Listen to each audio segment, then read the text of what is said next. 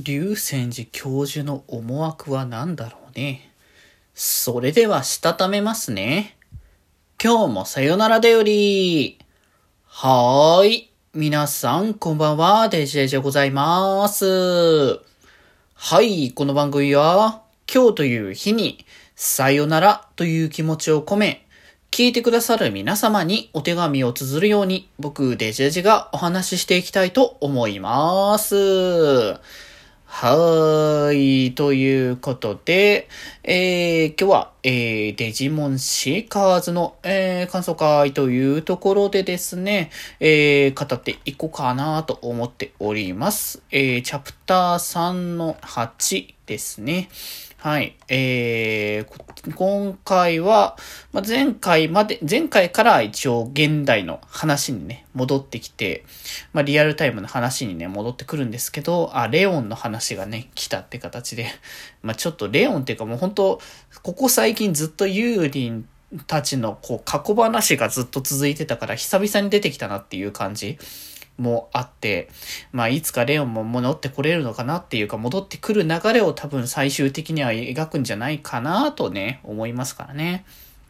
まあ言うてここ最近の、なんでしょうね、デジモンに対しての、こう、コンテンツの作り方として、まあ、ゴスゲとか、まあ、アドコロ、まあ、アドコロは若干、あの、そこかもしれないけど、まあ、やっぱその、ハイターゲット層ですか？まあ、ちょくちょく言われてる。あのー、まあ、要は、幼き頃にデジモンアドベンチャーとかを見ていた人たちを、に向けた作品っていうのが、まあ、ここ最近はね、多く作られてるっていうところではあると思うんですけど、まあだからそこに向けて、こう、大人向けの作品っていうのをね、まあ作りがちな流れではあると思うんですけど、まあまあ実際ね、その大人向けの作品を作って、まあ正解かどうかだったかって話はまたちょっとね、置いとく話ですけどね、ここに関してはね。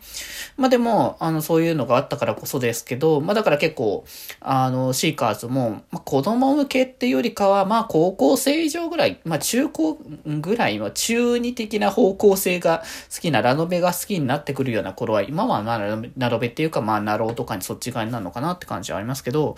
で、ターゲットね、しているというところも込み込みにあると思うんですけど、まあ、シーカーズとか、ああいうのみたいに、あからさまな人死にを出す方向性の作品っていうのは多分、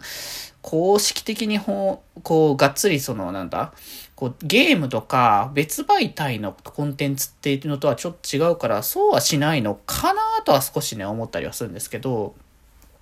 まあただね、だからレオンをどうにかっていうのは話的には最終的にあるのかなとは思いましたけどね。まあそっからね、いろいろと、まあライ、ロイヤルナイツの話だったり、まああんまりこう、ロイヤルナイツも実際のところはよくわかってないし、あの、狙われないようにしろよっていう流れが出てきたりとかっていうことね、だったりとかしますけど、まああとあれですね、えー、今回は久しぶり、こっちもエイジの話も久しぶりにちょろっとね、あの、出てきたりとかしましたけどね。まあ、結局、エイジって言ってしまえば他の面々に比べたらポットでっていうか、まあ主人公としては据え置かれている部分ではあるけど、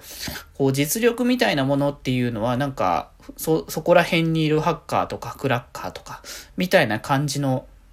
ね、流れではあったけど、まあ、なぜだか、この、ね、流泉寺教授との、あの、やりとりがあってっていうところだったんですけど、まあ、一応やっぱり、その主人公らしくというか、そのデジモンとのこう、関係性がこう、DS 値ってやつこう、パートナーとの関係性の、こう、相性みたいなのがいいっていうところから、まあね、あの、流泉寺教授から、あの、渡されたと。まあ、そしてね、また、あの、ユーリンそして、まあ、タルタロスがね、やっぱり、やっぱりという感じではありましたけど、あのー、出ましたね。ちゃんと正体が。えー、リ、サンズ・オブ・ケイオスのリーダー、サルタロスこと、木坂田康介ですね。まあ、ユーリンの、と、えー、サヤのね、もともとの、えー、流泉寺電子工業で、えー、メンバーだった一人ですね。で、サヤのことをきっかけに何がしかの形で動き始めて、まあ、それが結果的にサンズ・オブ・ケイオス、えー、タルタロスと呼ばれるようになった流れっていうところでございますけどね。まあ、そんな面々に、えー、それぞれリューダモン、えー、ドルモン、そして、ルガモンを与えたのも、まあ、竜泉寺教授ということなので、まあ、なんかまあ、娘のために、みたいなな感じの流れは少なからずはあるのかなとは思いつつ、まあ、ただなんかそれだけじゃない感じの思惑が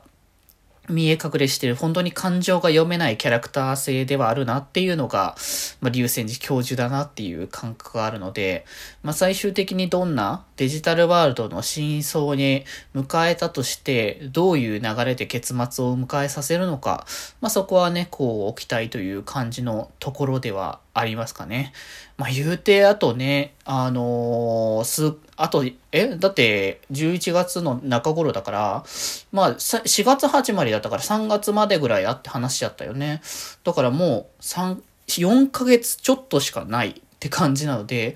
ここからどう物語を落とす、あのー、締めていくのかっていうところですね。まあ、結構やっぱ展開的に遅いという部分はね、否めなくはなかったので、最終的に物語をどう締めていくのかっていうのが、まあ、気になるところではありますけど、また来週ね、あの続きが出たら語っていこうと思います。ということで今日はこんなところで、それではまた明日、バイバーイ